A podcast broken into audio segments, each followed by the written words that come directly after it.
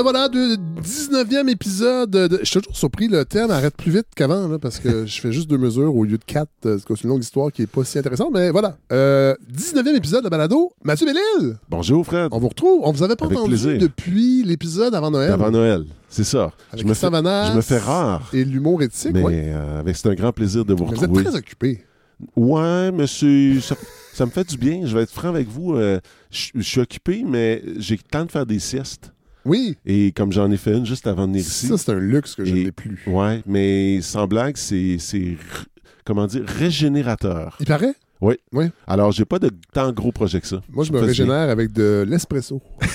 C'est pour ça aussi que je peux pas faire de sieste.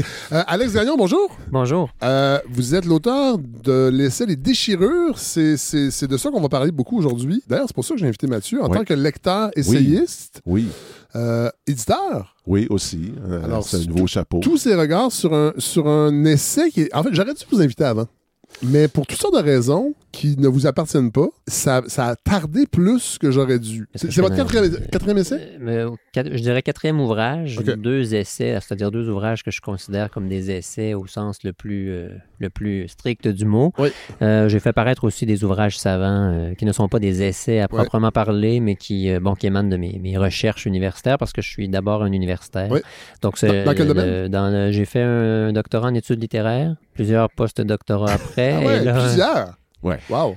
et un, un doctorat en histoire en cours euh, présentement. Ah ouais. Donc, euh, Je suis un témoin lointain euh, parce que je connais un petit peu Alex depuis quelques années. Je, je suis avec beaucoup d'intérêt ses travaux, notamment sur, la, je pense, les tout débuts de la littérature québécoise avec euh, un des tout premiers romans, hein, dans Mhm. la même année que L'influence d'un livre.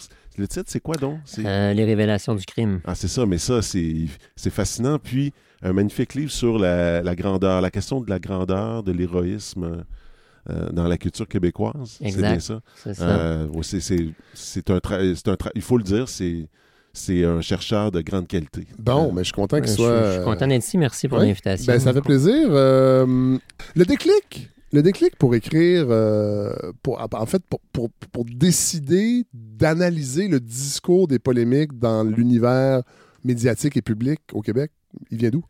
Euh, c'est une bonne question, en fait. Bon, ben, c'est sûr que, euh, je veux dire, tous mes travaux portent, portent sur le discours depuis, Oui. euh, bon, depuis les débuts de ma formation. Donc, c'est sûr que c'est une question qui m'avait, bon, qui m'avait déjà interpellé par le passé. Bon, par ailleurs, vous l'avez dit tantôt, là, je travaille généralement sur les, les imaginaires sociaux, les systèmes de représentation du monde, par l'entremise desquels les, les- les membres d'une collectivité bon, perçoivent l'univers qui les entoure. Bon, c'est général, c'est souvent bon abordé à partir de corpus littéraires, mais c'est bon, ça reste une question souvent un peu abstraite. Puis euh, bon, l'un des l'un des déclics qui euh, bon qui, qui- qui peut être au fondement du livre, c'est- en fait, c'est que je, je voulais essayer de voir quel impact ça pouvait avoir concrètement, Oui, ça dans, dans, dans des contextes très concrets. c'est pas de- juste de- des abstractions, non, ça a des répercussions dans la vraie C'est vie. ça. La façon dont Ouais. les, euh, la façon dont ça structure les polémiques, la Ouais. façon dont ça empêche aussi les discussions, Ouais. la manière dont les adversaires d'un débat se représentent eux-mêmes, publiant l'image qu'ils donnent. Donc, tu sais, il y a un imaginaire qui est mobilisé dans les polémiques, puis qui a un impact direct sur le, le déroulement même des échanges verbaux. Puis, en fait, c'est un peu ça l'idée, c'était d'essayer de voir concrètement au- de quelle façon ça peut se manifester, Ouais. ça, dans- Vous analysez donc le discours. Vous dites en fait, ça- on, on- on le fait, on le fait pas assez souvent. Un peu d'intellectuel. En fait, on remet en question le monde intellectuel. Ça, c'est une citation de Pierre Bourdieu. Exact. Vous pouvez vous la, vous le, vous l'apprendre à bras le corps, cette citation-là. Vous êtes assez d'accord? Euh, oui, ben, c'est, le fondement même de la démarche du livre, c'est Oui. un peu ça. hein. C'est-à-dire qu'effectivement, d'essayer de, de, de, de réfléchir sur le monde intellectuel dans lequel nous sommes pris, et dans lequel je suis moi-même pris d'ailleurs comme intellectuel par ailleurs. Oui. Alors, ça exigeait un travail de prise de distance, pas seulement par rapport au discours, mais par rapport à moi-même puis aux positions Ouais. auxquelles je pouvais me sentir adhérer à certains moments. Ouais. Donc, il y, a- il y a ça aussi, cette démarche autocritique dans, dans le livre. Ouais. Vous parlez de défaire l'automatisme de nos attitudes argumentaires. Vous avez l'impression que c'est un problème, ça? Ça, c'est une bonne question parce que, euh, bon, je pense qu'il y a peu de gens, sans doute, qui pourraient juger que c'est une chose positive en soi. Par contre, euh, je ne suis pas non plus de ceux qui, euh, bon, qui, qui, qui feraient d'une une, sorte de célébration un peu, euh, euh, un peu facile du dialogue, Ouais. les vertus. On est je- là-dedans, cela dit. Moi, je trouve. Tu sais, le Ben- mot dialogue dans les grands médias, Oui, oui, c'est ça. souvent, oui. ça va excuser l'idée d'inviter toutes sortes de personnes. c'est toujours au nom du dialogue, parce qu'on a l'impression que, que quand toutes les idées s'entrechoquent, de ça va, va jaillir la Mais, lumière. exact, jaillit nécessairement quelque chose. c'est pas de- toujours vrai. C'est pas toujours vrai, d'une part. Ouais. Puis d'autre part, je pense que je pense que ça repose souvent sur une sorte de, de- j'allais dire un mensonge, le mot est un peu fort, mais Ouais. une sorte de, de- de- de déni peut-être aussi.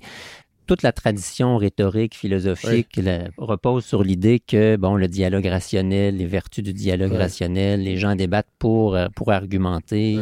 Euh, mais je pense que c'est faux, en fait. Les gens ne veulent pas débattre, à vrai dire. les gens veulent affirmer leur position. Ouais.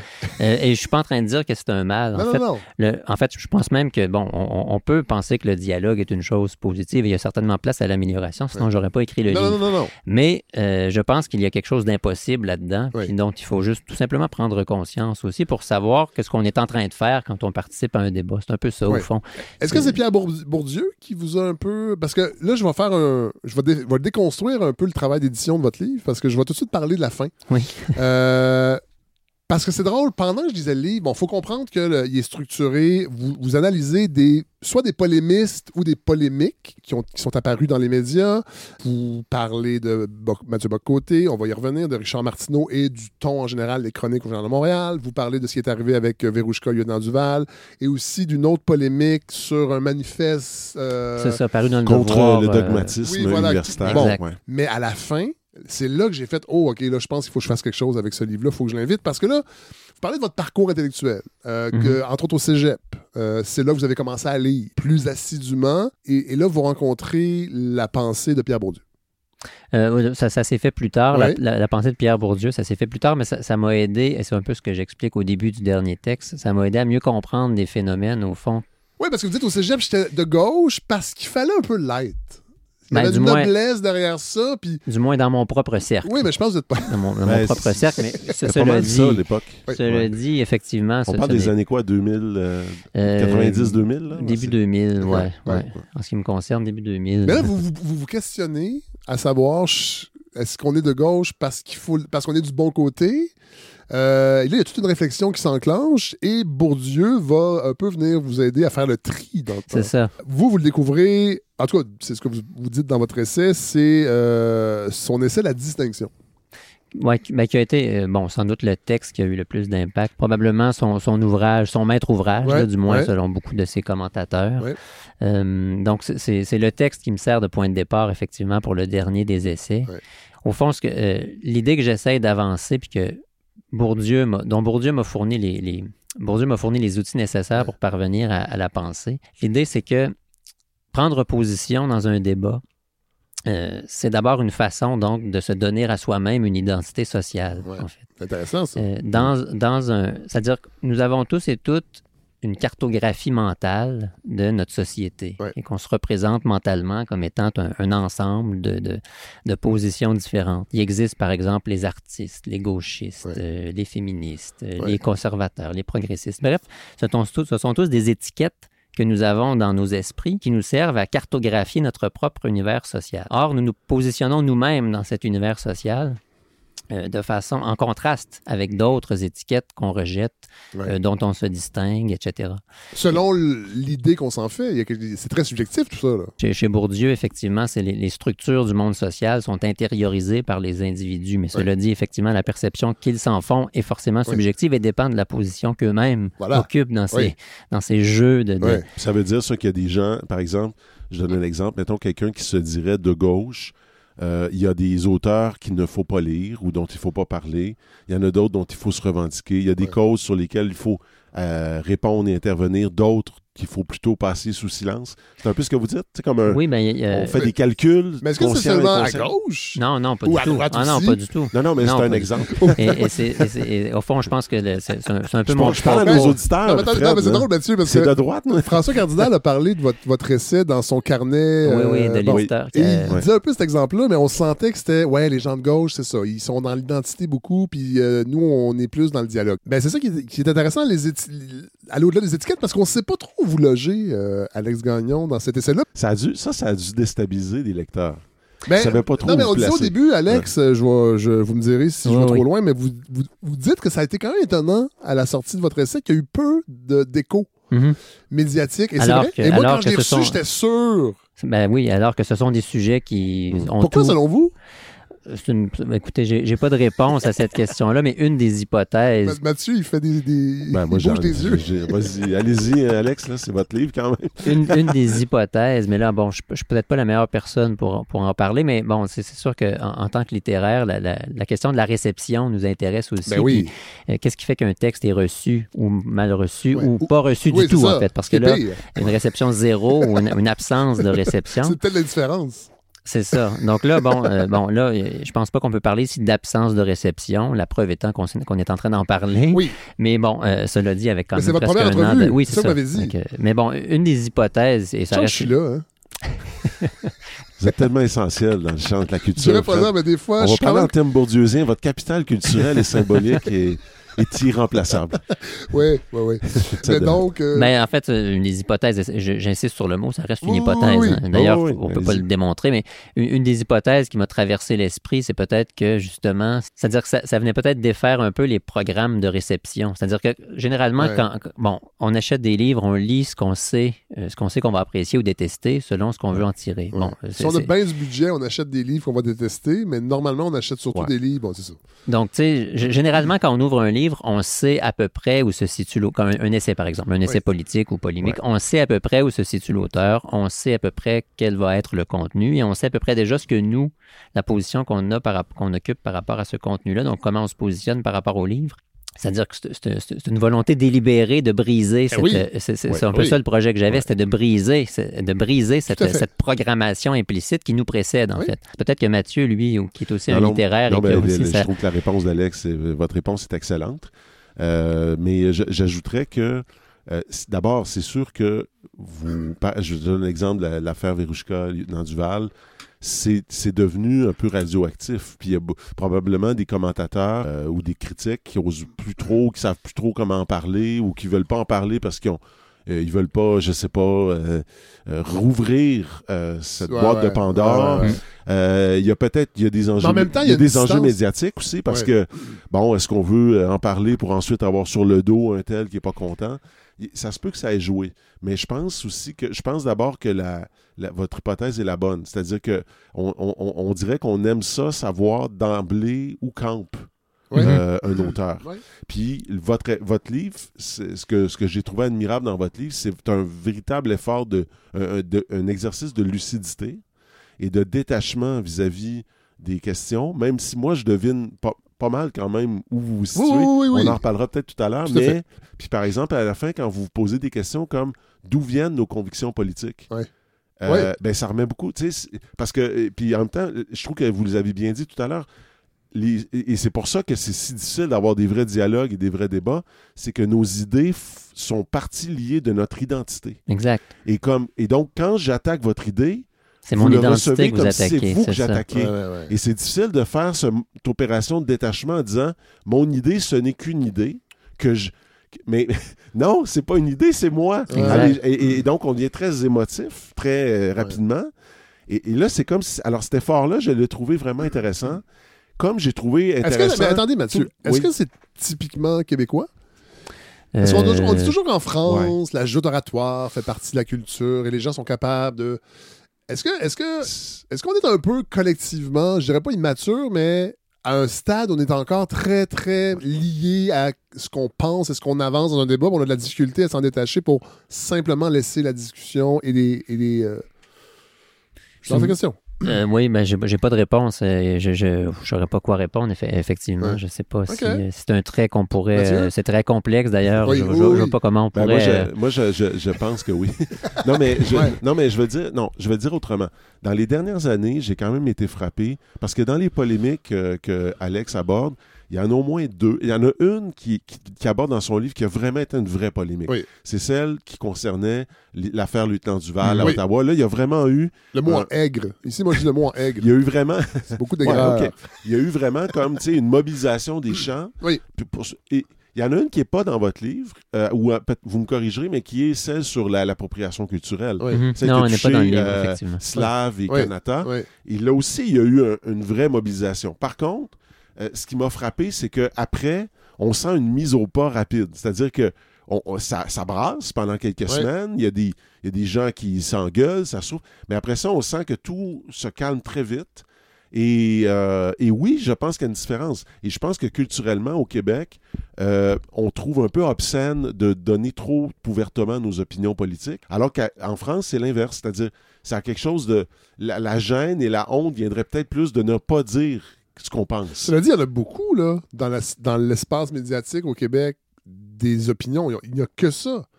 RDI, présentement, fait un virage vraiment de Mhm. commentariat avec des Ouais. gens qu'on n'aurait jamais imaginé être invités à RDI. Je sais pas si c'est la crise des médias. Ils se disent, hey, on perd du monde, on va aller chercher dans cette gang-là. Mhm. Euh, on est quand même.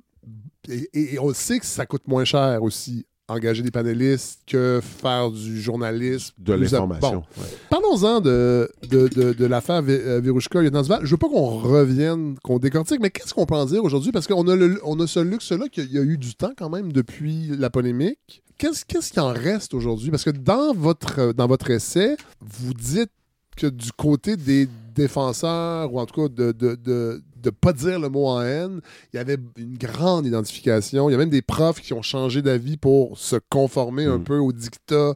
Euh, Qu'est-ce qui en reste de ça aujourd'hui? C'est euh, c'est complexe, c'est assurément diversifié. Ouais. euh, mais comme, comme, comme le disait Mathieu, ce qui est assez fascinant avec les polémiques, c'est que, bon, ben, évid- évi- évidemment, il y a eu des suites, bon, notamment bon, sur, sur- sur ce comité qui avait été nommé à l'Université d'Ottawa pour, euh, bon, pour déposer un rapport, etc. Mais euh, reste que quand même, après les mois d'entre-déchirement collectif, il y a une sorte de silence qui Ouais. s'est installé, puis on on n'a pas beaucoup reparlé au fond de cette question-là, euh, qui est toujours présente. Puis bon, tu sais. euh, Je suis pas certain qu'elle a essaimé autant c'est ça, ces problèmes-là d'étudiants qui se plaignent à la moindre offense. Moi, j'ai pas l'impression que ça a essaimé autant que ce qu'on disait à, à cette à l'époque de cette polémique-là. non, Mathieu effectivement. n'a pas l'air sûr. Là. Effectivement. Bon, Non, mais allez-y, Alex. là. Mathieu a sa propre expérience d'enseignant. Non, mais je pense qu'il y a beaucoup de monde qui, sont, qui se sont mis à être très prudents dans, Ça, dans c'est le milieu sûr. d'enseignement. Ouais. Ça, Il y a plein sûr. de livres et d'œuvres qu'on n'enseigne pas, là, Ouais. qu'on évite. On veut pas avoir de problème. Mais, mais, mais, mais est-ce que c'est chiffré, ça? Ça ou- sera jamais chiffré. Ouais, mais c'est ça. C'est parce que c'est Ouais. comme- de dire qu'ils sont partout. Mais Non, on les moi, voit je dis pas. pas ça. Non, non, non. Mais disons d'expérience, je sais que par avoir entendu des, plein de gens en littérature parler de plein de cégeps et d'universités, ben, tout le monde a dit, tout le monde plus ou moins s'est fait sa propre petite réflexion en disant est-ce que j'ai envie d'avoir des problèmes? Est-ce que j'ai envie de créer des, des commotions dans mes classes? Est-ce que et euh, ben, puis bon après est-ce que c'est la fin du monde? Est-ce qu'on a ouais, arrêté? c'est ça. Non, C'est sauf ça. que Ouais, l'autocensure est, est un Ouais. phénomène. Mais, mais, mais, mais elle n'est pas nouvelle.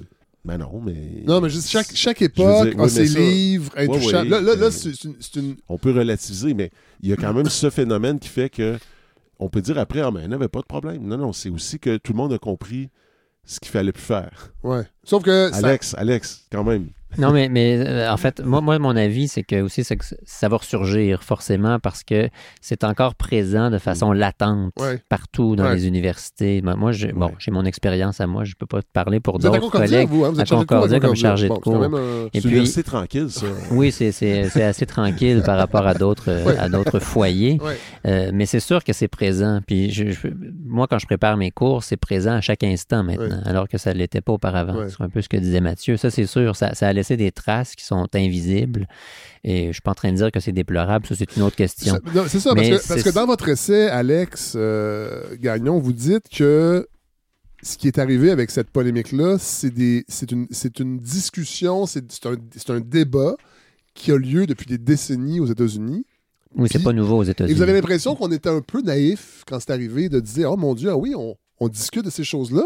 C'est quand même intéressant, je trouve, ce point de vue-là, parce que c'est vrai qu'on est peut-être arrivé à l'âge adulte. Mais c'est vrai avait quelque chose de cet ordre-là. C'est Ouais. comme s'il y avait beaucoup de gens extrêmement surpris de vos. Moi, ce qui ben, ce qui m'étonnait, c'était un, un étonnement, disons, de, un, un étonnement naïf, un oui. étonnement naïf, parce que bon, moi, j'étais un peu au fait de- de- des débats qui secouaient les Ouais. certains campus américains, mais Mhm. c'était de constater que pour certaines personnes, le débat tombait de. Ça- ça- de ça- de exactement, là, oui, ça, apparaissait comme quelque chose de totalement absurde, là, qui, qui ouais. venait détonner dans un ciel pourtant tranquille. Mais tu sais, c- il y avait quand même des. Est-ce que, cet état de fait-là a peut-être joué aussi dans la façon que Sans doute. les Dans- positions étaient campées, autant médiatiquement que même sur le, le terrain universitaire? C'est sûr que ça a sûrement contribué à l'intensité de la polémique parce que, bon, très vite, c'est devenu quelque chose dont. C'est L'intensité avec laquelle le discours favorable à la liberté académique est sorti de, son, de, de- de- de ses retranchements et, et était quand même un peu saisissant dans la mesure où on percevait bien qu'on avait le sensa- la sensation d'une sorte de fin du monde. Oui. Donc peut-être que le... le- le- C'est drôle parce qu'il y, y a une prof de l'INRS qui a été écartée. En fait, qui n'a pas eu sa promotion parce qu'elle aurait eu des liens avec euh, Sharkawi. Et le gouvernement est revenu. Oui, oui, oui, oui. Ouais. J'ai vu ça, oui. Oui, Mais- puis ça n'a pas créé de grande commotion. C'est ça que vous voulez dire? En fait, ce qui n'a pas créé de commotion, c'est que le gouvernement entrave la liberté académique Ouais, ouais, ouais. des institutions, Ouais, ouais. alors qu'il a été le premier à la Ouais. défendre. C'est ça. C'est vraiment à deux vitesses. Ça dépend, ça dépend sûr. de la sensibilité de. C'est ça, oui, oui. Mais ça, je suis pas au fait de tous les tenants Ouais. et aboutissants, mais c'est clair que le gouvernement est intervenu pour que quelqu'un ne soit pas nommé à un poste dans le milieu universitaire. Fait que ça- moi, je trouve que ça, ça fait partie de la liberté académique, d'une certaine façon. C'est sûr que Sharkawi, c'est. Ben oui, évidemment, mais, je- particulier. mais, mais là, ça, ça sort des, des- de, de l'appareil gouvernemental. Fait que je, sais- je sais pas Ouais, jusqu'à ouais. quel point ces liens-là sont Ouais. réels ou non. Ouais. Elle s'est défendue, Mais la raison. bon, mais c'est ça. Avez- Non, mais vous avez raison. En fait, en c'est- fait, c'est c'est un peu comme. euh, Soudainement, on s'est intéressé à la, la liberté académique, il y a eu un comité, il y a Ouais. eu un, un rapport, puis c'est fini.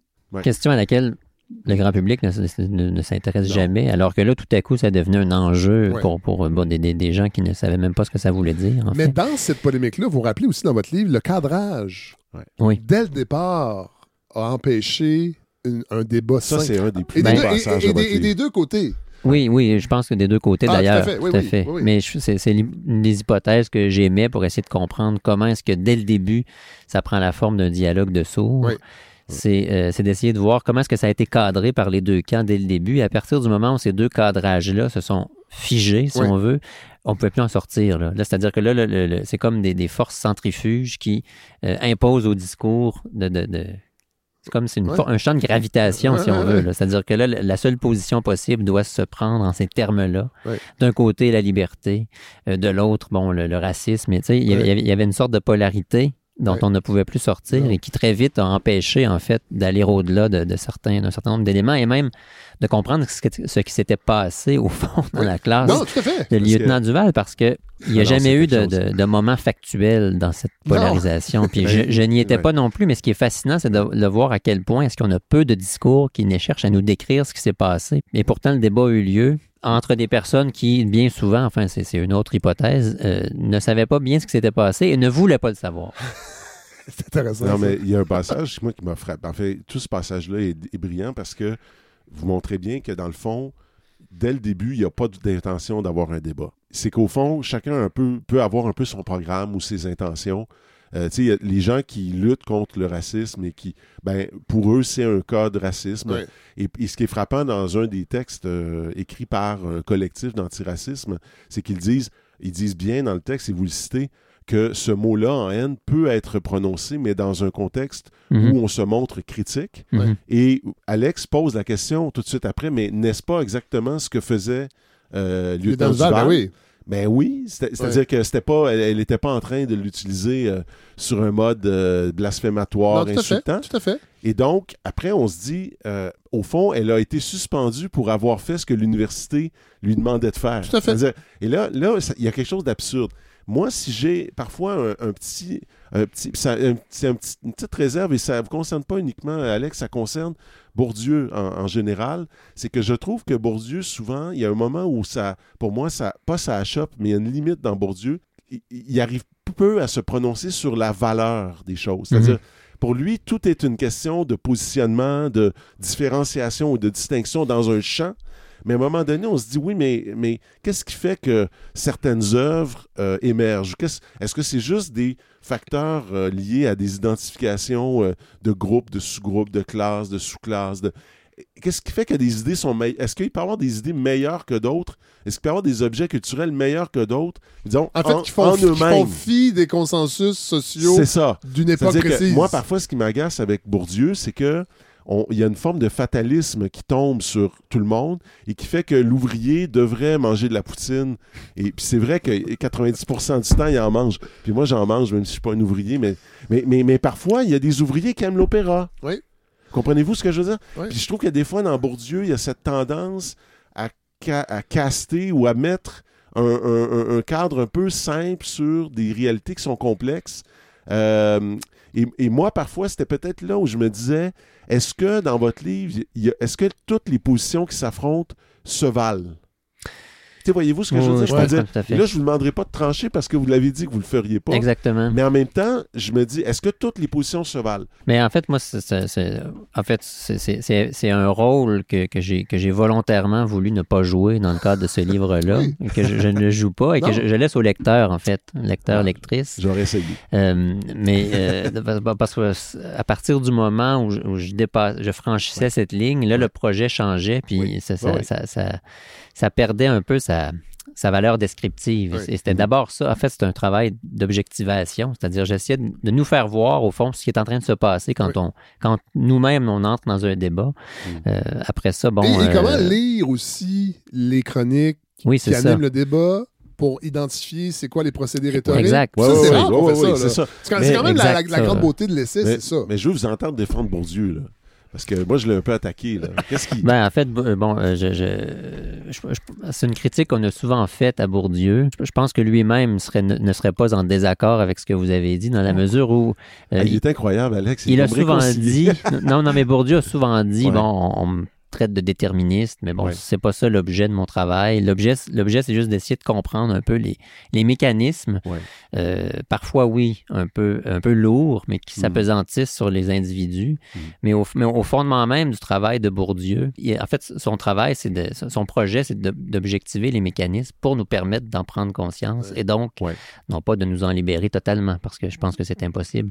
Euh. J'avoue que c'est c'est un peu ça aussi que je, je visais en écrivant ce livre-là, c'est-à-dire, d'ailleurs, je termine le livre sur une note un peu pessimiste en disant, je- j'ai Oui. l'impression que les débats ne s'amélioreront pas. Oui, puis Mais- vous dites que Bourdieu, c'était Bourdieu qui dit en fait qu'on a peu de chances d'être libre. En fait, C'est nous ça. naissons déterminés et nous avons une petite chance de finir libre. C'est peut-être la vérité. Peut-être. Donc, tu sais, Ouais. Au fond, c'est un peu ça. Je me suis, c'est un travail d'objectivation pour nous, nous permettre, ou à ça, pour essayer de. C'est une proposition Ouais, finalement, ouais. mais les lecteurs, lectrices en font bien ce qu'ils veulent. En tout cas, je mais- vous dire, vous mais- êtes- je pense d'être le premier bourdieusien que je trouve vraiment intéressant. non, non, non, mais non, c'est parce que souvent, je vais, je vais vous faire une confidence, parce qu'en Mais je pense littérature, qu'on je on pense le voit qu'on name drop beaucoup euh, Bourdieu. Ben, Oui. c'est la première fois qu'on Ouais, a ça. Mais non, mais il y a aussi que moi, j'ai souvent vu que Bourdieu devenait une sorte de vul- il y avait une, une sorte de vulgate bourdieusienne. Ah oui. qui est que, dans le fond, ça nous aide à analyser des mécanismes puis des stratégies. Puis finalement, je trouvais que les bourdieusiens, souvent, deviennent des gens assez cyniques. Parfois, par, malgré eux, un peu des calculateurs, parce Mhm. qu'ils comprennent tellement bien la game Qu'ils en jouent à leur avantage. la jouent à leur avantage. Ils savent Il faut, comment... il faut donc lire Bourdieu Ils savent quelle, pétition signer, quelle pétition ne pas signer, ouais. avec qui se tenir, avec qui pas se tenir, comment fabriquer leur image. Puis à un moment donné, à l'université, je me souviens, j'avais eu cette réaction un peu intempestive. C'est, on est-tu là pour fabriquer des images? Des images d'écrivains, par exemple? Euh, Ou est-ce qu'on est là pour penser le monde, le réfléchir, penser l'humain dans sa complexité? Et donc, alors voilà, vous êtes le premier Mais bourdieusier intéressant. C'est effectivement le, le- le risque, entre guillemets, de, de Ouais. tout travail d'objectivation. À partir du moment où on montre les mécanismes, Ouais. ben après ça, les usages qu'on en fait Ouais. sont, sont multi- multiples Ouais. et diversifiés. Justement, on va, on, va, on va rentrer dans les usages et on va parler de, du Journal de Montréal et de la chance qu'il est là, Journal politique. Montréal, Ben, non, mais c'est parce que ça serait plate. intéressant. Non, mais c'est intéressant parce que je vous avoue que j'avais une petite peur au début que ce soit un autre de ces essais qui casse du woke. mais- Mhm. Euh, mais c'est pas ça. Vous déminez en fait les processus que chacun utilise. Euh, et il y a une section sur le Journal de Montréal et la rectitude politique. Et là, vous vous rappelez, euh, il y a des phrases quand même bien, bien tournées. là. Les textes de Richard Martineau sont radicalement subjectifs, mais terriblement impersonnels. Ah non, c'est Qu'est-ce que qu'est-ce touché. qu'est-ce Ben, c'est- bon, le- le- on, veut, on veut pas rire de Richard. On- Non, on- pas du Non, tout. mais C'est il pas est souvent mon. drôle, Richard. Oui, faut tout le à fait. dire. C'est pas le, Parfois le- volontairement. c'est- Ouais, c'est pas le travail que j'essaie de faire dans ce livre-là, de Non, toute non. façon. Non, mais non, non, non. bon, Mais il est omniprésent, fait que Oui, vous n'avez ben, pas le choix euh, non, de décortiquer forcément, parce ce qu'il dit, le- parce que ça a un impact. Là. le climat polémique au Québec, on peut pas, on peut, Ben peut pas le, penser ou l'analyser sans, Sans- croiser un moment ou un autre, et souvent assez rapidement la figure de Richard Martineau. Mais donc cette phrase-là sur un style radicalement subjectif mais terriblement impersonnel, en fait, c'est que bon, euh, ce sont, ce sont des textes où au fond, on, on- on est toujours dans l'opinion. Oui. Le discours d'opinion. Mais ce que je veux dire par terriblement impersonnel, et c'est ça que j'essaie de montrer plus tard dans le livre, c'est à quel point ce discours-là, au fond, est un discours qui circule abondamment. Dans un certain euh, secteur, au fond, de la production médiatique. Oui. Et là, c'est pour ça que plus tard, bon, je fais des, je fais des, compara- des comparaisons avec le, le- le discours médiatique en France, par Oui. exemple, où les mêmes topoïs, les mêmes figures, les mêmes procédés sont utilisés aussi par une série de chroniqueurs de droite, par exemple. Alors, impersonnel viennent- au sens Et qui viennent de chez nous aussi. Oui, aussi, par On en ailleurs. parlait tantôt, Donc, du sociologue imperso- impersonnel au sens où c'est un, un discours qui circule. Oui. Bref, c'est un discours collectif aussi, hein, Oui. qui, est qui est utilisé par les individus, mais qui, au fond, une sorte de, de- d'autonomie par rapport aux individus. Ouais. Euh, euh, vous parlez d'une qui met de l'avant une audace triomphante, avec, mais une audace prévisible qui étouffe toute nouveauté. Puis ça, c'est quand même intéressant parce qu'on l'oublie, mais c'est un- ressassage de, des mêmes thématiques depuis des années.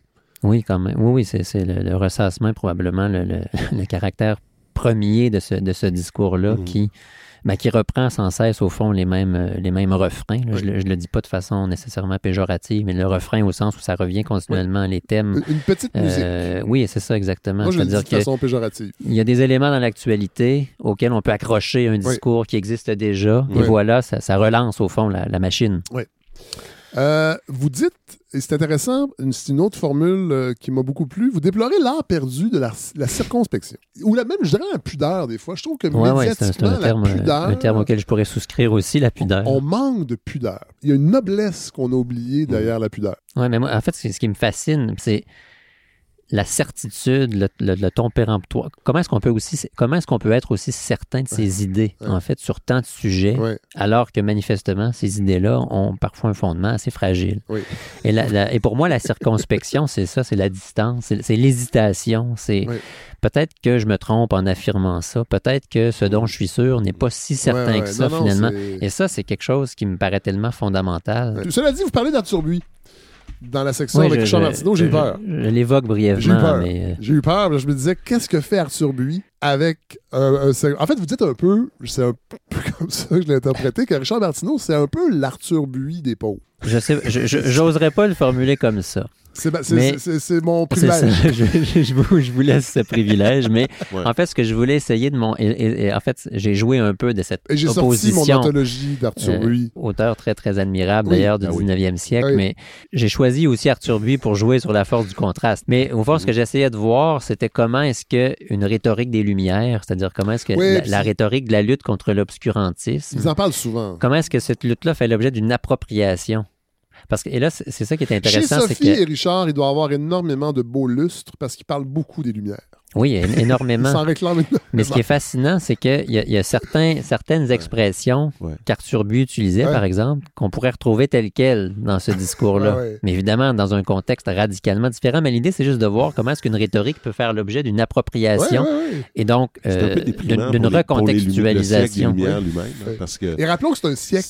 oui, puis qu'il y a eu beaucoup d'idées très différentes, Oui, et certaines très absurdes. Il y a un auditeur qui, qui enseigne Ouais. les Lumières à l'Université d'Ottawa qui m'a déjà un peu euh, sermonné parce qu'avec Maxime Laprise, on parlait des Lumières Ouais. de façon un petit peu trop leste. Puis il disait, Ouais. hey, les amis, oubliez pas que les Lumières, c'est un siècle. Il Oui, puis c'est au pluriel. Ouais, c'est ça. Il y en a plusieurs. C'est ça. Vous citez Michel Lacroix, que j'ai reçu il y a quelques semaines ici, dans un texte, je pense, à Babar, si ma Oui, mémoire oui, est oui, bonne, qui portait justement sur la, la, la, la rhétorique de Oui. Richard Martineau. mais Euh, qui rappelle quelque chose, c'est que ils ont été, tous ces gens-là ont été un peu avalés par, par le système médiatique qu'ils ont créé. Et vous posez aussi, pas très loin dans le même passage, une question que je me pose depuis longtemps. Pense-t-il vraiment ce qu'il écrit? Et là, on peut, on peut le... Je sais que ça a l'air facile de, de- de poser la question ici, parce que moi, j'ai pas de doute sur ce que j'avance dans mes tribunes, je les pense, Mhm. foncièrement. Mais ces C'est l'intégrité, dans le fond. C'est Oui. un peu votre critère. De, Oui. Je dirais pas quelque chose que je pense pas. C'est ça. Mais en même temps, puisque maintenant je- j'en sais un peu plus sur Bourdieu, il se peut que j'avance des choses et que je sois conscient de l'identité que, que me procure le fait de dire ces choses-là. Mais- Vous voyez, le, le- le venin Ah, est non, entré. non, non, non, mais c'est. c'est- oui, oui, évidemment. Allez devenir un monstre. Je vais être du bon côté de l'histoire. C'est ça. mais mais c'est une question qu'il faut se poser. Puis rappelons que ces gens-là gagnent énormément d'argent à mettre de l'avant ces idées-là. là. Et ça, à un moment donné, je suis sûr que ça, ça trafique le rapport que ces gens-là ont avec ce qu'ils avancent. Je peux pas croire que quand tu gagnes 500 000 à dire ces choses-là, tu finis pas par, par fusionner avec ces idées-là parce que ton rythme de vie, tu l'aimes. Ça, ça, peut pas, ça peut pas ne pas avoir d'impact, à tout le moins. Euh, mais, mais oui, c'est c'est une vraie question, en fait, que je me suis posée tout au long de l'écriture de cet essai-là, jusqu'à quel point, en fait, chaque fois que je lis les, les chroniques des chroniqueurs du Journal de Montréal, je me pose la question, pas chaque fois, mais souvent, Non, souvent. pensent-ils réellement ce qu'ils écrivent? Oui. Puis, puis là, j'ai pas de réponse, encore une fois, parce que c'est une vraie question dans la mesure où c'est Ouais. pas juste une question rhétorique. Je, je- je me pose vraiment la question. pose. Il y a des gens qui sont sûrs que, ben oui, ils pensent ça, mais moi, je suis pas, si- je suis pas si convaincu que c'est toujours si clair. Tu sais, il faut quand même inscrire. Oui, il faut- Alors, il, joue, oui. il joue un rôle. Oui, un Oui. rôle Il y a médiatique quelque dans chose de une spectaculaire, entreprise exactement. médiatique Oui, qui s'adresse à une clientèle. Exact. Je pense- Oui, c'est ça. Moi, j'allais dire, je pense par contre que euh, à un moment donné, les chroniqueurs, peu importe d'ailleurs le journal ou le, le média, voient ce qui suscite des réactions. Ah, bien évidemment. Et donc, sans dire qu'ils ne pensent pas ce qu'ils pensent, mais à un moment donné, ils voient bien, par exemple, j'ai un exemple, vous faites une chronique sur euh, les relations entre les Québécois puis la minorité arabo-musulmane, puis là, ça... Là, vos, vos- ça clique, puis euh, Ben oui. tu sais, le- puis là, le- votre boss vous dit « Hey, hey, refais-moi un autre de même, parce aimé que c'est ça. on a bien aimé ça, puis Ben les oui. commentaires rentrent, puis go, go, go. Ouais. Ben, je pense qu'on peut se laisser prendre à ce jeu-là. Exact. Ben oui. Ça, Mais, c'est ça l'idée d'être. Particulièrement en, en période de crise des médias. Oui, parce qu'il faut quand même assurer... C'est des entreprises. Ah, ne l'oublions Ce pas. sont des entreprises. Oui, oui. Ça, c'est mais sûr. mais c'est c'est ça l'idée d'avalement dont on vien de parler. Se faire avaler par la machine, c'est exactement ça. Je pense que ça. Sais, vous faites un texte nuancé, là, puis vous rece- vous recevez trois clics. Ben, regarde. dites, Non, non, mais je vais vous donner un bon nuancés. exemple. Je vais vous donner un bon exemple. Ouais. Ce projet-là, présentement, actuellement, Ouais. de balado, qui fonctionne très bien, mais qui n'a pas la résonance d'autres podcasts.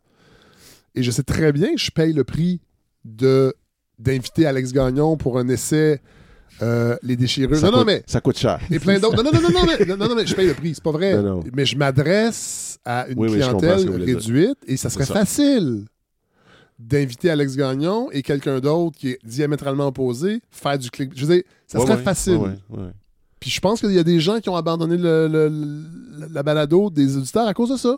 Ouais. Ils auraient aimé que ça. Parce que les autres le font. Mais je maintiens le cap jusqu'à présent parce que c'est pas ça que j'ai envie de faire. Mais, mais c'est clair qu'il y a des façons d'attiser les clics et Mhm. d'avoir une certaine raison. Et d'inviter les personnes, certaines personnes. Mais, euh, mais, mais je pense que c'est plus intéressant d'inviter quelqu'un comme Alex Gagnon pour un livre qui va faire son chemin dans, en tout cas, dans le- le- l'esprit des auditeurs, tranquillement, pas vite. Les gens vont écouter les épisodes peut-être euh, dans les 6-7 prochaines semaines, parce que c'est pas tout le monde qui... Bon, mais c'est un pari que je fais, mais c'est sûr que ça il y a un prix. Il y a un certain prix à payer, mais bon, ça fait partie de mon identité que je... que, que j'ai objectivé. Ça fait partie de votre positionnement et du capital culturel Voilà. que vous entretenez et tentez de faire croître. Oui, voilà. Parlant de... Parlant d'une autre polémique, on va parler de- du sociologue euh, Dandy Dissident, euh, Mathieu Bocoté. Euh, vous vous êtes intéressé à l'époque où vous avez écrit votre essai à l'Empire du politiquement correct, qui est son avant-dernier livre, avant le totalitarisme sans le goulag, qui vient de sortir. Ouais, que, j'ai- que je n'ai pas lu Ben d'ailleurs. mais- D'ailleurs, vous posez la question, on va, on va, on va s'en parler tantôt. Est-ce qu'on doit lire? Moi, j'ai j'ai lu Le Nouveau Régime, Ouais. et j'ai l'impression qu'avec Mathieu, euh, qui est même, je crois, euh, dédicacé. Là, oui, vous parlez de... À une certaine, à une certaine Mais- époque, je pouvais avoir des dédicaces de Mathieu. Ben, moi, j'ai déjà été invité deux fois à son émission, et ça, à une émission à Radio Ville-Marie. oui, oui, c'est les, les idées, les idées de monde. Oui, Je pense qu'il était, en- je veux dire, euh, il y a un fond euh, intéressant et intelligent, mais il s'est, vous parliez d'avalement. Ah et, oui. Et, et aussi, non seulement d'avalement, mais je pense que le passage à la, à la France l'a fait entrer dans un milieu où beaucoup plus homogène, c'est-à-dire il est avec sa gang. et sa gang est plus nombreuse qu'ici. Oui. Et, euh, et là, on sent moins de dialectique, Oui. beaucoup moins, Oui. et ça donne ce que ça donne. Voilà. Je vais, je vais lire une citation de votre livre. Devant un régime soviétique, le lecteur se demande parfois par quel miracle Mathieu Bock-Côté parvient à percer journellement les mailles du système pour diffuser sa parole dans des livres applaudis et dans les médias populaires. Mais c'est vrai que c'est fascinant comment ces gens-là réussissent. Puis là, je dis ces gens-là, mais c'est lui, c'est Martineau, c'est tous ces gens-là qui disent qu'on peut plus rien dire au Québec, qu'on est censuré, puis on le répète. On l'a répété souvent ici, mais cette phrase-là est tellement bien écrite, sont partout Oui, pour c'est ça. dire qu'ils sont nulle part. Exact. C'est la grande contradiction de, que, que plusieurs ont relevé. D'ailleurs, encore ici, je ne suis pas le premier Non, à non, le non, faire, mais effectivement, ce qu'on qu'on pourrait appeler une- en linguistique une contradiction pragmatique, c'est-à-dire qu'il y a une contradiction entre l'énoncé, ce que- le contenu de ce qui est dit, et l'énonciation, le contexte d'énonciation, le contexte dans lequel on le dit. Et effectivement, ce- ce- cette contradiction-là, c'est, comme vous venez de le dire, le fait qu'ils ne cessent de dire qu'ils ne peuvent plus rien dire. Parce qu'en même temps, est-ce qu'il y a vraiment des intellectuels qui considèrent la lecture de Mathieu Bock-Côté comme une lecture obligée? Je ne pense pas. Fred, je vais vous dire une chose à, à ce propos-là.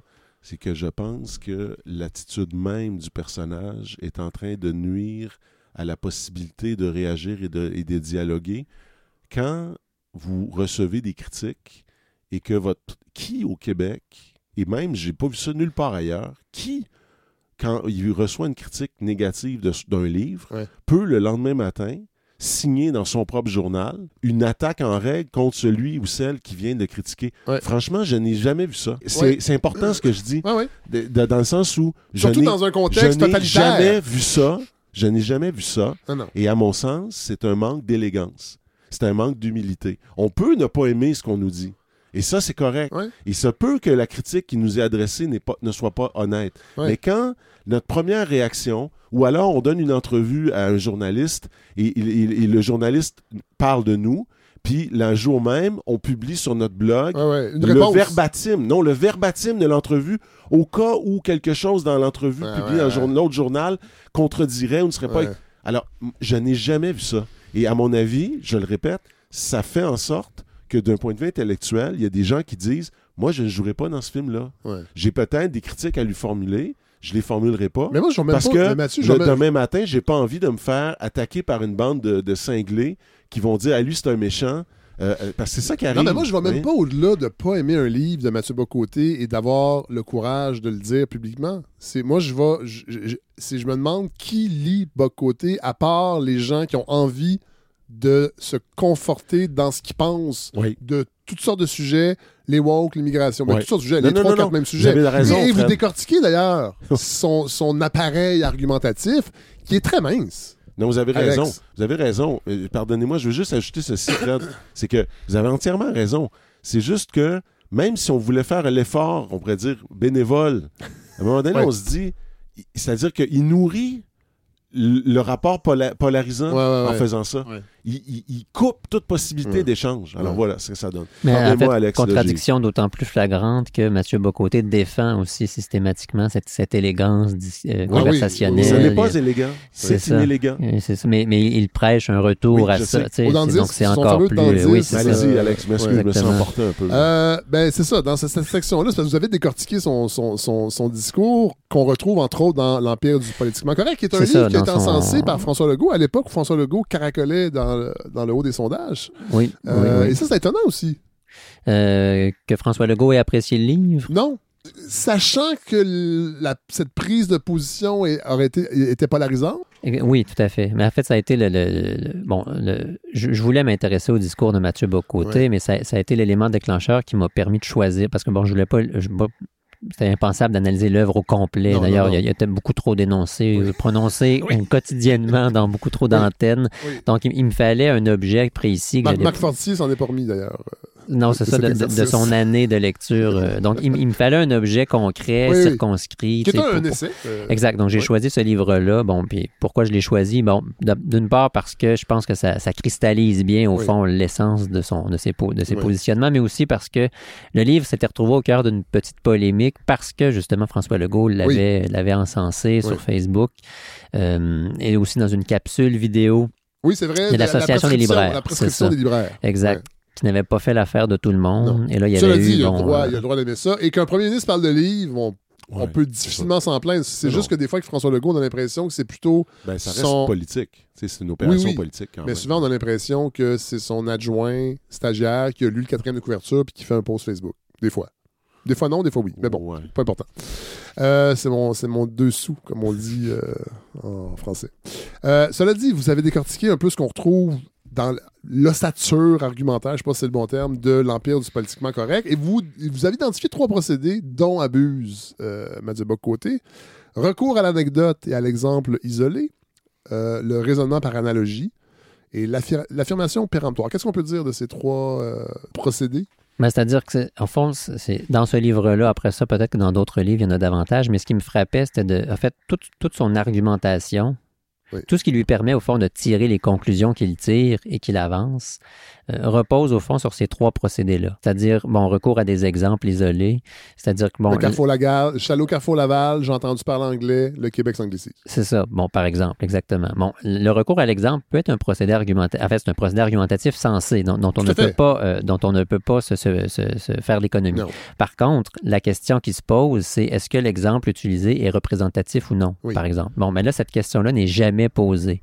C'est-à-dire qu'il n'y a jamais de travail d'échantillonnage, de, de, de se, se réfléchir au fait. Pas de démarche sociologique Exactement. dans les, dans les exemples. Alors que Mathieu Bocoté est un universitaire et qu'il se présente lui-même comme un bon sociologue, oui. etc. Donc, euh, d'ailleurs, dans sa préface, il présente son livre comme un, un essai de sociologie. Pour moi, une sociologie, c'est autre chose. Oui. On n'est pas du tout dans la sociologie ici. Vous Non. dites en fait que ces trois variantes sont, font partie d'une figure rhétorique que j'avais jamais entendu parler, l'antimène. L'antimème. C'est un- L'antimène. l'antimème, OK. c'est un, ouais, c'est un- c'est un terme technique comme le sont tous les termes de fun, rhétorique, Ouais, et il est- comme, il est le fun, sont, celui-là. Oui. Il est funné. comme, comme le sont tous les termes de rhétorique. Oui. Mais en fait, l'antimème, pour le dire brièvement, c'est un, un raisonnement auquel il manque un des, un des attributs logiques. Et bon, par exemple, il y a ce qu'on appelle un syllogisme en, en rhétorique, en philosophie. Par exemple, euh, je suis un homme, les hommes sont mortels, donc je suis mortel. Oui. Ma conclusion, donc je suis mortel, est fondée sur deux éléments. Donc, euh, euh, je, je la tire logiquement de deux propositions qui la rendent inévitable. L'antimème, c'est le fait de retirer une de ces parties-là. Donc, vous voyez, on, on- on a une Ouais. conclusion qui peut être tirée sur une seule Ah ouais. des deux Il propositions. Il manque un morceau, exact, c'est ça. Donc, ça tient plus, au ouais, ouais. Ça tient seulement parce que c'est vraisemblable, Oui. parce que, mais au fond, logiquement, ça ne tient plus. Dans, dans l'argumentaire de, de- que Mathieu Bocoté développe dans ce livre-là, il- on est toujours, au fond, dans, dans une variante de ce procédé-là, et des fois, c'est la conclusion seule qui vient. il n'y a rien d'autre que la conclusion. Donc là, c'est seulement donc je suis mortel, mais on ne sait pas. Bon, vous voyez. Je suis pas sûr que Le monde n'est plus ce qu'il est. je suis pas sûr qu'il se perçoit lui-même comme mortel, mais bon, on- va utiliser le mot mortel pour l'exemple. C'est une autre question à laquelle je, je n'oserais pas Non, répondre. quand même, quand même. Je pense que oui. Non, je fais des blagues. Oh là là, il faut bien rigoler un peu. Euh, vous vous rappelez, vous n'êtes pas le premier à le dire, mais il faut quand même le dire, qu'il fait dans le fond très peu de sociologie. Il ne tient pas compte des grands courants de l'histoire sociale, des grands courants de l'histoire économique, de l'histoire religieuse même, euh, de l'histoire culturelle. Au lieu de ça, il va parler de figures abstraites et il va avoir beaucoup aussi avoir une espèce de fascination pour les grands personnages de l'histoire. Oui, c'est ça, exactement. Comme Mais- s'il n'y avait pas de contingence. Les grands personnages font des choses parce que ce sont de grands personnages. Alors qu'il y a. Ben, souvent, il y a des conditions, il y a un contexte favorable. Oui, C'est évidemment. Napoléon, mettons. Oui.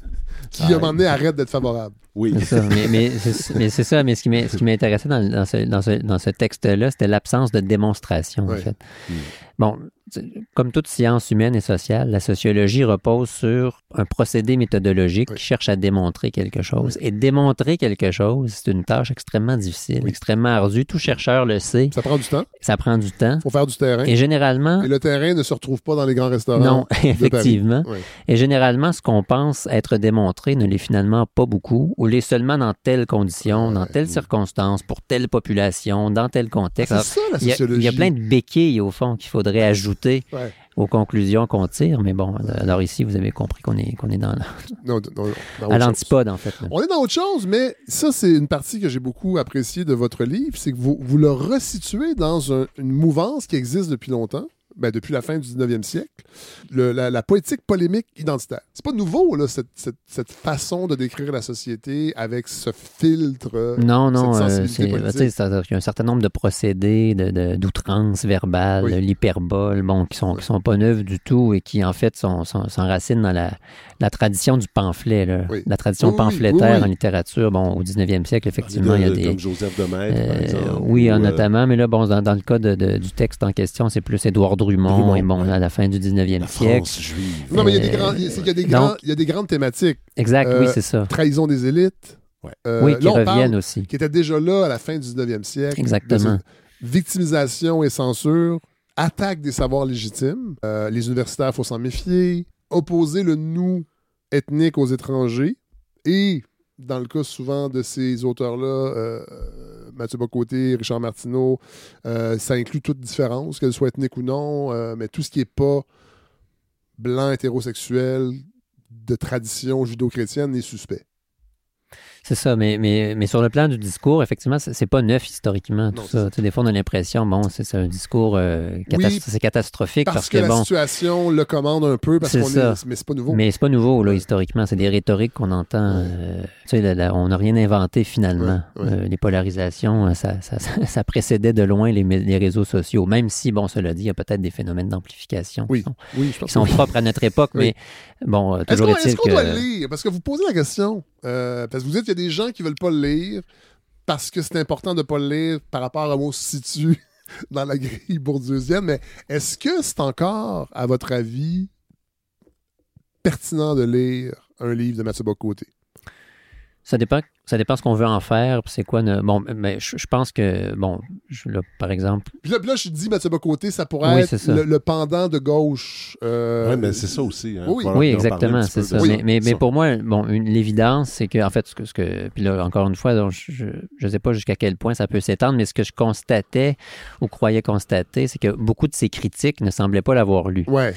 Alors, à partir du moment où on, on veut le critiquer, je Faut pense que c'est bien de le lire Ben parce oui, que ça permet faut, de le comprendre, Tout à fait. d'ailleurs. Et ça permet Moi, de. pas de- lu tous ces livres, mais le nouveau régime, je l'ai lu. Mathieu, euh, vous, vous, vous avez l'impression que. Non, mais en fait, c'est que moi, je vais, je, vais, je vais faire des constats, puis Alex, c'est un peu des critiques, ben, c'est peut-être des critiques qui dépassent le cadre de votre livre. C'est que je me, je me suis rendu compte que, en lisant votre livre, que les polémiques dont vous parlez sont presque toujours, ne se produisent pas en réalité au sein même du monde intellectuel.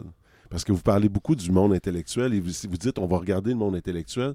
C'est-à-dire, se passe beaucoup entre, en fait, un, un- un groupe de chroniqueurs euh, qu'on commence à connaître, là, on les a nommés, Oui. donc du Journal de Montréal, ou alors des gens qui sont un peu affiliés à eux ou qui sont là, comme dans le, bon, le manifeste pour, euh, contre le dogmatisme, on sent, vous, vous l'évoquez aussi, la filiation.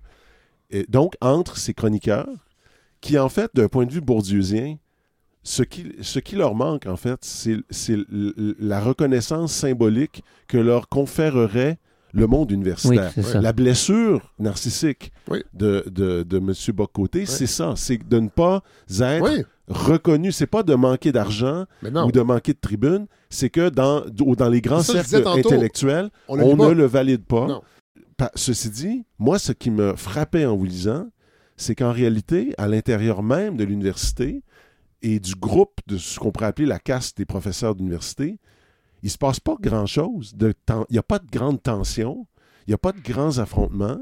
Et vous dites à la fin, par exemple, vous dites dans le monde euh, euh, de l'université, idéalement, on devrait pouvoir travailler de façon indépendante et sans euh, se rattacher à ses convictions politiques. Euh, quand même, il me semble qu'il y, a y un conformisme idéologique parfois assez frappant à l'université, non? Sans doute, sans doute. Là, je vous mets, je vous mets sur la sellette. Non, mais cela dit, Mais je attends, pense non, Sans doute. Non, mais, je- non, non, mais c'est important Oui, parce que sauf que le livre d'Alex Gagnon, c'est pas c'est pas de décortiquer toutes les polémiques existantes dans tous les milieux. moi, ce que C'est quand dis- même essentiellement euh, le monde- les polémiques qui émergent dans les médias. oui, C'est mais ça, ce que c'est- je c'est- souligne, C'est surtout ça mon objet. Oui, non, le- je comprends. C'est pour ça que je dis que ma critique déborde un peu, Mm. mais, mais pour moi, c'est quand même frappant de remarquer qu'au sein de la caste universitaire, ces débats-là ne se font pas tant que ça. Ou ne se font presque pas. Ils sont obligés de se faire avec des chroniqueurs du Journal Mhm. de Montréal.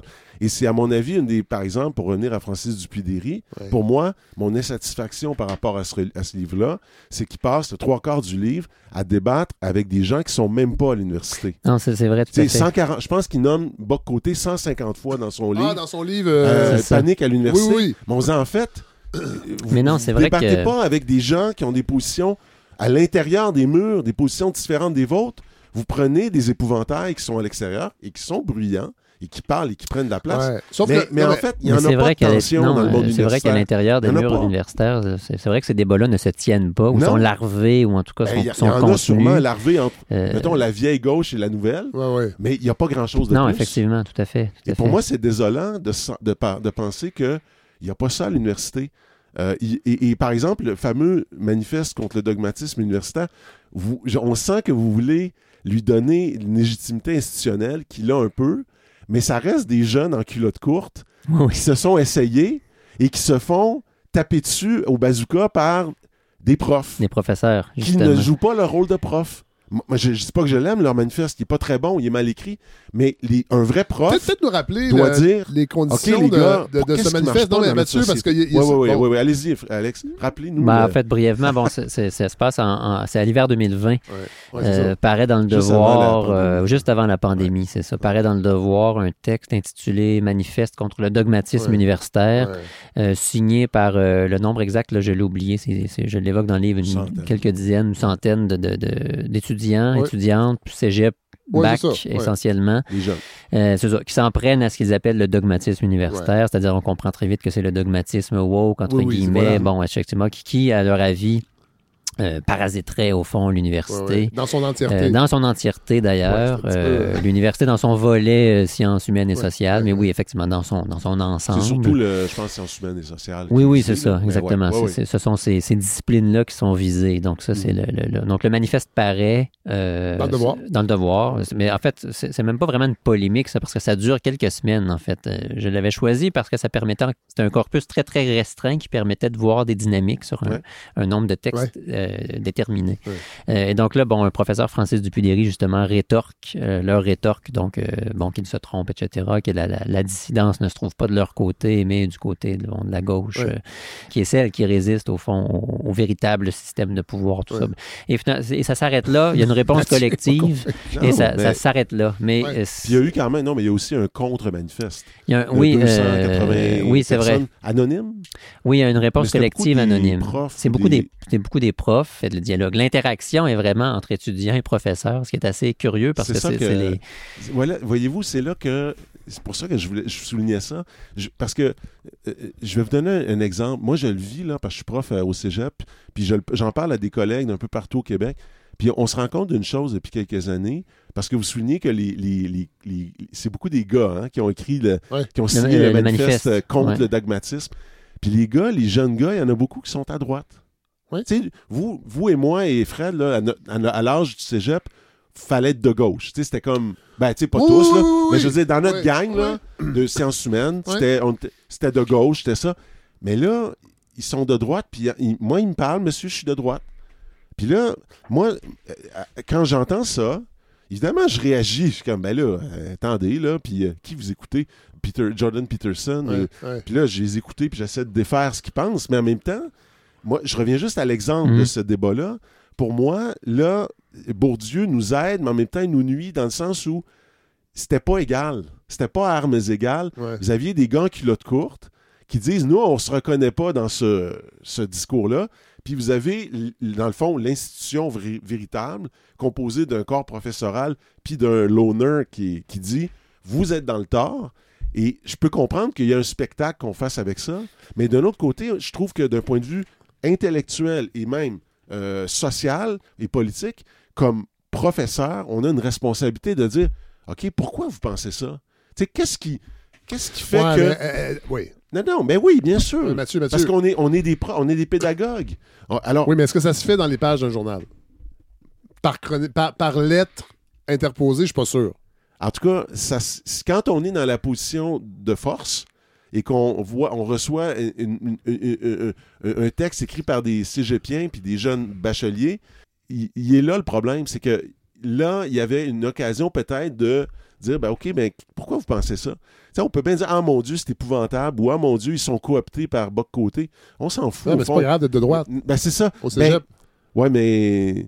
Ça veut pas dire qu'ils vont là toute leur vie? Non, non. Parce non, que c'est un, âge-. Peut-être qu'ils vont devenir comme Victor Hugo, ils, ont- ils vont commencer à droite, monarchiste, puis finir à gauche, républicain. Non, mais je dis, je pense que Ça le cégep, Ouais. c'est un âge Mais- aussi où on expérimente. C'est pour ça que je dis, dans- des fois, dans certains débats comme celui-là, ça me frappait. Je me disais, il y a quelque chose dans la, la polémique qui euh, faisait qu'on n'avait pas affaire à des positions du tout équivalentes. Non, ouais. non, c'est exact. C'est-à-dire Euh, que c'était facile de prendre leur texte puis dire. mais, mais non, mais on va finir avec ça, euh, Mathieu. C'est intéressant. Puis Ouais. je- je- on va finir avec Parce ça. que moi, ça, non, mais je vous dis parce que ça m'inquiète. Puis on peut, on peut bien multiplier les textes pour dire dans les journaux c'est épouvantable, c'est épouvantable. Mais on, ils disent, la- les études montrent que la, la génération Z, les filles sont à gauche, Ouais. sont woke, là, si on voulait donner un peu le cliché, puis que les gars vont beaucoup, pas tous, Non, non, non. mais beaucoup à droite. Et là, il faut se poser des questions Ouais. collectivement, dire qu'est-ce qu'on. Comment on réagit à ça? Si on fait juste dire c'est épouvantable, puis vous, vous êtes le diable, vous, vous dites pas ça, mais il y en a qui Oui, peuvent non, le je dire. comprends. Ben, on n'a on a rien réglé. Mais, que- mais qu'est-ce qu'on pourrait faire? Ben, commencer. Ben, Parce que moi, je veux pas non plus adopter... ouvrir le dialogue, Fred. Oui. Oui, OK. Non, non, on- mais. OK. Mais qui on invite autour de la table? Tu sais, vous me parlez de Jordan Peterson, qui est quand même Non, non, mais un je ne dis pas hurluberlu. d'inviter. Je ne dis pas d'inviter Jordan Peterson. non, non, mais c'est... Je vous dis d'inviter ces gens-là et pas juste dire vous êtes des crétins, vous avez rien compris. Parce que moi, c'est... oh, oh, non, non, mais c'est intéressant, puis on va, on va déborder l'essai, mais euh, Alex, vous, vous, vous, vous Vous, direz vous- ce que vous en Vous n'avez pensez. pas un gars, Alex, vous? Vous avez- vous avez- vous Oui. Bon. Il n'est pas à droite, j'espère. Non, mais moi, non, mais attendez, c'est drôle. Moi, j'en ai, j'en ai deux, mais mon garçon n'est ni de gauche Non. ni de droite. Mais tout au contraire. Non? Il n'est pas, il est pas là? Il est pas dans là-dedans? cette. Je pense qu'ils sont plus nombreux qu'on pense Oh oui. à être au-delà de ça ou en dessous. Je sais pas si c'est en, en- Ouais, ouais, au-dessus non. ou en dessous. Mais ça, ça a toujours. Ça, ça aussi, c'est vrai. Mais, mais en tout cas, moi, je, le- je le dis, là, puis ça vaut ce que ça vaut. Puis j'en ferai pas une chronique dans le journal, mais je remarque ça depuis des années. Il il y a plus de gars conservateurs, plus à droite. Parce que dans les faits, là, si on, si on regarde la production médiatique, Ouais. Puis on, m- mettons-la toute, là, tout Mm. ce qui se fait, la gauche, ça reste quelque chose d'assez inoffensif dans des émissions comme Pénélope, parce que sur le plan politique du pouvoir, ils seront jamais. Puis d'ailleurs, vous le dites dans votre livre, la, la gauche est victime de sa représentation médiatique. Elle ne sort pas de ça, elle en est complice. N'est pas juste victime. On a déjà parlé de ça, Mathieu, dans une euh, discussion corsée. Ouais. Mais tu sais, là, on regarde les sondages. On est à deux ans et demi des élections. Mais ça reste que c'est le Parti québécois qui est, dans, sa, bloqué à dans 17, sa mouture, 16, 17, ouais. dans sa mouture là, t- à droite, sur le plan identitaire. Euh, ils, ont beau, ils ont beau se dire progressistes, mais quand tu, tu dénonces un peu un certain discours des trans, puis que tu trouves que l'immigration va nous causer des problèmes sociaux, je sais pas ce qui reste de progressiste, sincèrement. là. Euh, je et- pense que c'est plus nuancé oui, que ça. oui, mais- ben oui, non. Là, mais Paul Saint-Pierre Plamondon est capable de peser ses bons boutons. Euh, Ben- en fait, pour activer des peurs qui sont nourries depuis des années par les chroniqueurs qu'on vient de parler tantôt. Ouais. Et Québec solidaire est encore à à 16% Puis au fédéral, on a Pierre Poilievre Ouais. qui, est- qui va être indélogeable. Alors, je veux dire, la gauche que les jeunes hommes de droite dénoncent, ces ramifications réelles, là, ça se manifeste comment? Je ne sais pas, Fred. Moi, je je- je vous, je vous Parce rapporte que Mathieu Bocoté aussi dit la même chose. Hein? de... La gauche est partout. Elle est tellement partout qu'on Ah la non. voit pas. Non. Mais dans les faits, là, on, on- on- on- on s'en va à droite, là, dans nos Euh. choix collectifs. Là. On n'est pas dans une société si à gauche que ça, moi, je trouve. À part Non. dans le symbolique. Non, non. Puis dans les publicités où il y a beaucoup de couples interraciaux, mettons. Ça, ça peut choquer du monde, là, mais Ouais. ça, ça, ça va pas même plus loin que ça. Là. Mais ce qu'il faut faire, c'est lire les déchirures Moi, je- je d'Alex vais faire- Gagnon. Non, je mais vais faire preuve de circonspection, Fred. OK. Bravo. Moi, tu vois, j'étais en train de quitter la pudeur, là, et je m'en- je m'enfonçais. Fait que... Ça allait, ça allait mal virer, cette affaire-là. Non, mais euh, merci, Alex Gagnon, d'être venu nous présenter les déchirures. Mais pour vrai, il faut lire ce livre-là pour comprendre les mécanismes argumentatifs et continuer à lire ces gens-là, Ouais. mais être mieux armé pour euh, peut-être euh, déconstruire ces discours-là. Et, euh, et aussi, il faut lire autre chose, là, mais euh, voilà. Ben, Euh, merci, ben, merci, c'était un plaisir. Oui, merci Mathieu euh, d'être venu. Vous allez, vous, avez, vous allez refaire l'exercice bientôt avec, euh, Ben, ben oui. avec Toula Drimonis Oui, c'est et ça. son livre sur l'immigration, sur Oui. son parcours à elle. Euh, vous êtes un lecteur, comme omni-lecteur Ah, je- de comme la balado. Ouais, c'est comme un Sarkozy de la lecture. Non? Vous parliez- on parlait de pudeur. tantôt. Omniprés- On parlait de pudeur omniprésident. tantôt. C'est ce qu'on l'appelait l'omniprésident. Excusez, ça n'a pas rapport. qui, a, qui a été condamné d'ailleurs. Euh, hey, bonne semaine tout le monde. Merci.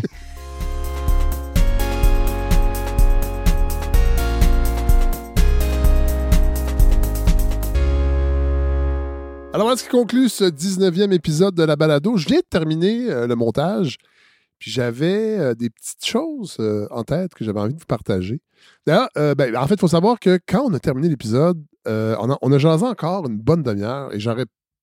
Ça arrive souvent, ça. On enregistre, on est dans le, sous-sol de l'appartement, dans les luxueux studios, et là, on, fait un- une espèce de post-mortem rapide on remonte en haut et là dans le vestibule, ça arrive souvent qu'on se met à reparler de ce qu'on a abordé dans l'épisode.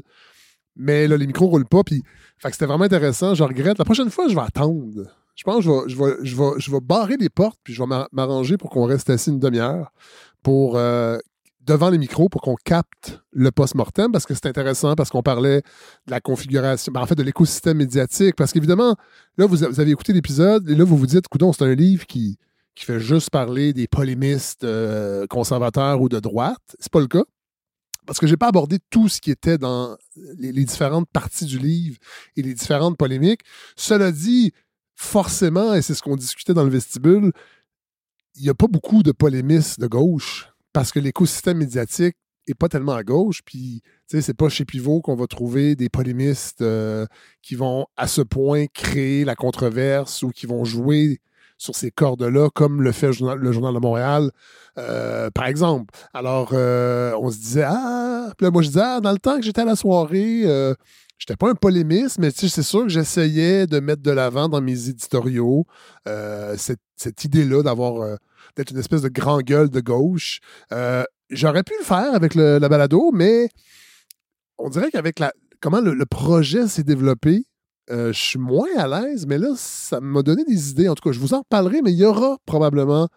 Non, il y aura. Non, pas probablement. Il va y avoir une nouvelle balado qui va naître de la, de la famille de la balado Fred Savard, qui va être une espèce de revue de l'actualité. Je vais la faire avec d'autres gens. Euh, ça va être plus collégial et et, sans dire que je vais recréer ce que je faisais à la soirée, c'est pas ça le point, mais j'avoue que ce côté-là, éditorial, humoristique, des fois je le fais ici, il y en a qui aiment ça, il y en a qui aiment moins ça. Et là, je me dis, ah, peut-être qu'on peut pas trop mélanger les genres, parce qu'ici, c'est vraiment, on invite des essayistes, on discute. Évidemment, il y a un ton parfois plus relâché. Euh, on, se, se prend pas la tête, mais on n'est pas directement dans l'humour. Alors, euh, un, autre ça pourrait être intéressant avec, avec des gens. Je pense à Coralie Laperrière, par exemple. Je pense que j'aime vraiment beaucoup son, son, approche. Euh, puis je pense que ce serait le fun qu'on puisse faire ça ensemble et peut-être d'autres gens. En tout cas, je vous en parlerai en temps et lieu. Mais tout ça pour dire qu'il faut lire les déchirures parce que ce n'est pas seulement que euh, une espèce de déconstruction du discours de Richard Martineau. C'est beaucoup plus euh, affiné et on est vraiment dans les processus, dans les, dans, dans, les, mécaniques rhétoriques. Euh, puis ça, ça a peut-être été difficile à, à, transposer dans l'entrevue, mais je pense quand, même qu'on comprend bien. Là. Et euh, la, la, la, polémique du mot en aigre avec, euh, avec Mme Lieutenant Duval, ben, dans le livre, Alex Gagnon décortique vraiment la chronologie et les arguments qui ont été mis de l'avant et les non non-arguments qui ont été qui n'ont pas été mis de l'avant. Alors euh, voilà, lisez vraiment cet essai-là, qui est un essai très particulier dans ce que j'ai lu dans les dernières années. Euh, c'est pas, pas péjoratif, là, mais euh, voilà. C'est ce que j'avais envie de vous partager. je repensais à Mathieu qui disait Ah, moi, mes étudiants, ils sont, les gars sont à droite, les filles sont à gauche. je serais curieux d'approfondir cette notion-là, surtout que Mathieu, ben, il enseigne à Brébeuf, qui est un collège quand même aisé, d'une classe sociale aisée, qui est probablement plus encline euh, à être à droite qu'à gauche. Je serais curieux de, parler à des profs qui enseignent à Maisonneuve. Euh, d'ailleurs, euh, ouais, c'est ça, Maisonneuve, ou même à ça, je repensais à la série Maisonneuve qu'on a présentée avec Jean-Martin Gagnon, où dans la série même, il y a des gens qui sont à droite, des jeunes plus à droite, mais c'est vrai que c'est beaucoup plus à gauche. Faudrait voir.